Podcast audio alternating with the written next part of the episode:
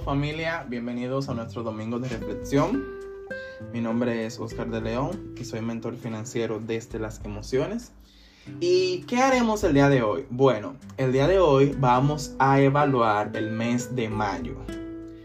Fue un mes de muchas emociones encontradas, fue un mes donde en mi caso aprendí muchas cosas, reflexioné sobre otras y logré hacer cambios que sé que en los próximos trimestres me van a dar buenos resultados. Para poder evaluar nuestro mes, quiero que lo hagamos en dos áreas específicas, que son en el área de las emociones y en el área de nuestras finanzas. ¿Cómo estoy financieramente, tomando en cuenta el mes pasado? Y cómo estoy emocionalmente, también tomando el mes pasado como referencia, para así hacer los cambios para el próximo mes. En la parte de las emociones eh, hay tres preguntas que quiero que te hagas y son las siguientes. ¿Qué emociones surgieron durante el mes y cuáles estímulos la provocaron? ¿Qué acciones tomé ante estas situaciones?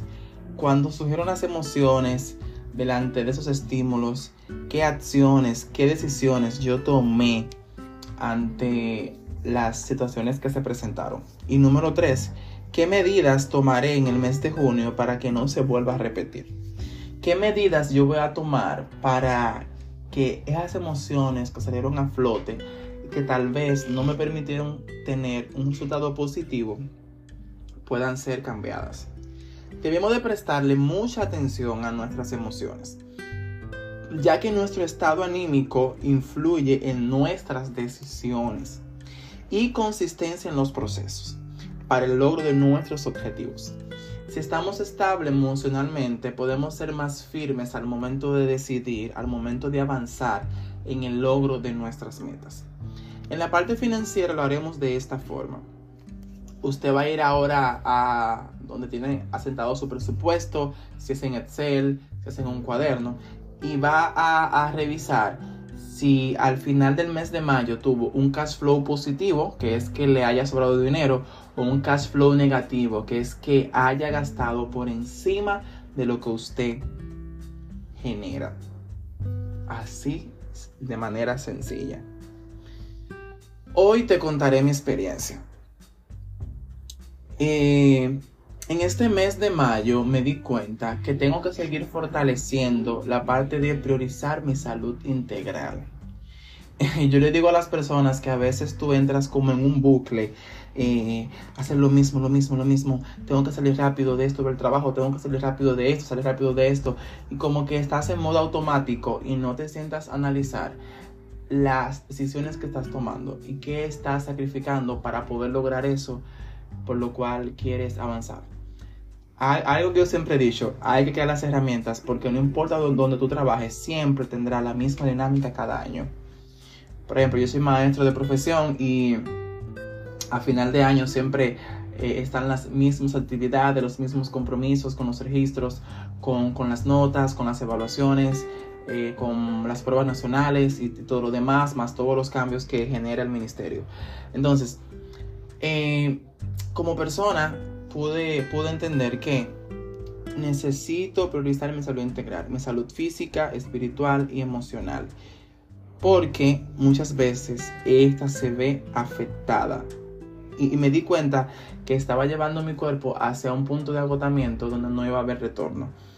Y que iba a generar entonces otras enfermedades, tanto físicas como emocionales, y que me iban a llevar a tener que gastar entonces los ingresos que tal vez haya guardado por producto del mismo trabajo.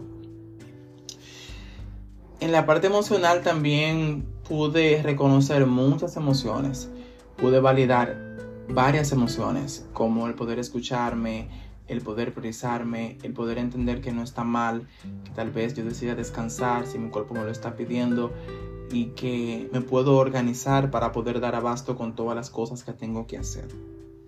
En la parte financiera, eh, es algo que vengo analizando hace meses, no solamente en el mes de mayo. Me he dado cuenta que en el bloque de la comida se está gastando mucho. Y no es que tal vez estamos comiendo la gran cosa, es que los diferentes productos que consumimos están aumentando de precio eh, de manera constante. Tal vez una persona que no se presupueste o que no registre los gastos, tal vez no lo logre ver a simple vista, pero cuando tú registres los gastos te das cuenta la cantidad de ingresos que estás gastando cuando estás comprando lo mismo para el mismo periodo de tiempo. Este es un bloque que todavía lo estamos trabajando, mi esposa y yo, para que sea más funcional y podamos también tener una mejor alimentación y que no se nos exceda en tema de gastos. Te conté mi experiencia, me gustaría escuchar la tuya. Muchas gracias por llegar hasta aquí.